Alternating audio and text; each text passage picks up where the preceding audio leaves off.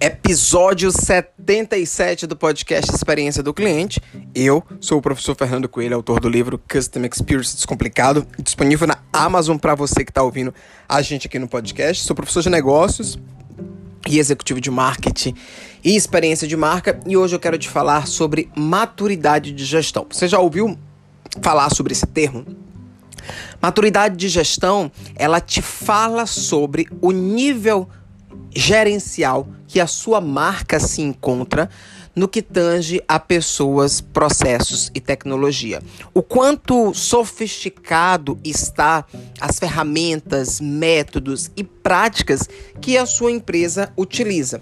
É um termo muito utilizado ali pela Fundação Nacional de Qualidade, a FNQ, e você pode entender a maturidade de gestão também pela perspectiva da experiência do cliente.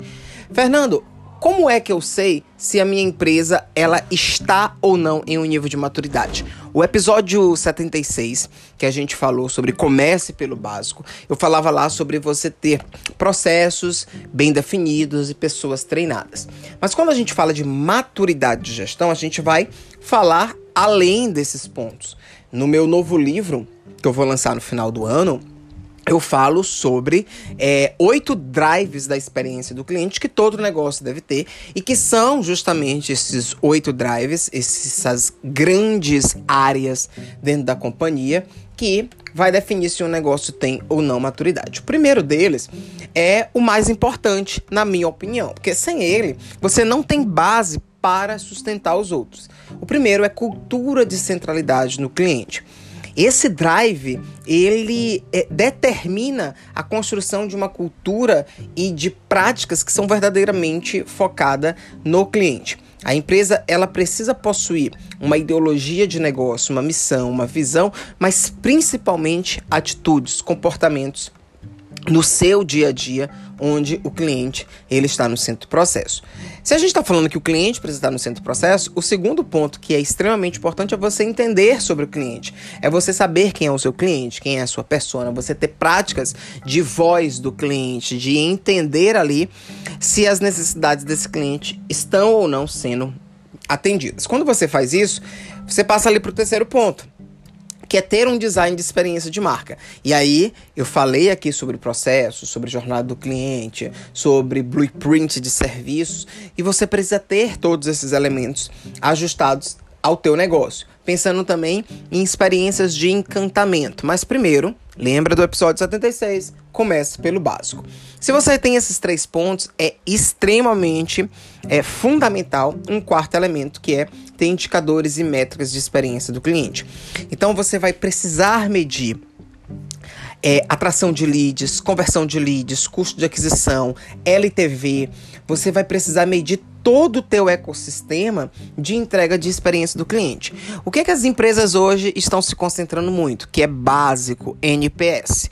O NPS por si só, eu, inclusive eu já escrevi um artigo sobre isso, virou métrica de vaidade. Você precisa ter outros elementos que você cruze.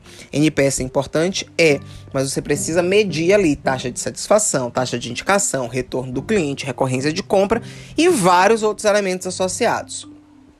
Para isso, vem aí o quinto drive da experiência, que é você ter uma liderança com mindset né, de experiência do cliente. Então, é, eu vejo muitas empresas cobrando a linha de frente, cobrando o vendedor, mas a liderança não pensa no cliente, não pensa nas pessoas, então isso é um problema.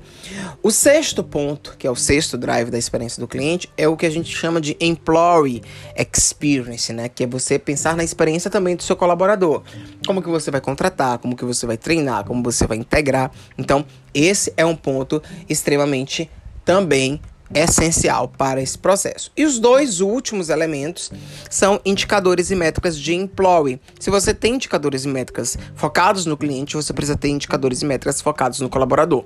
Clima organizacional, felicidade, é, turnover, porque se você consegue reter os seus talentos e esses talentos trabalharem felizes, eles vão fazer o teu é, colaborador, eles vão fazer o teu cliente feliz. Colaborador feliz faz cliente feliz, né?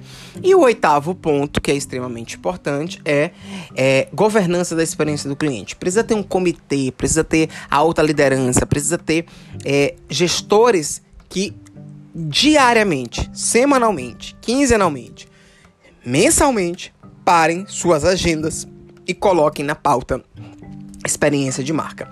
Todos esses sete pontos que a gente falou aqui precisa ser visto e revisto e discutido e planejado dentro desse processo de governança de experiência do cliente.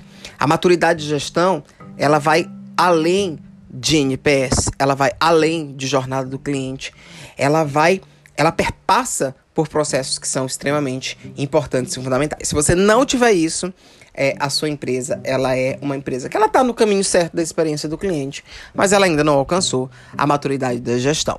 Esse foi o nosso podcast dessa semana, episódio 77. Se você gostou, cara, compartilha na sua rede, compartilha no LinkedIn, compartilha no Instagram, compartilha no grupo da, do trabalho e vamos entregar boas experiências. Vamos fazer o um movimento experiência do cliente na prática. Um grande abraço e até a próxima semana.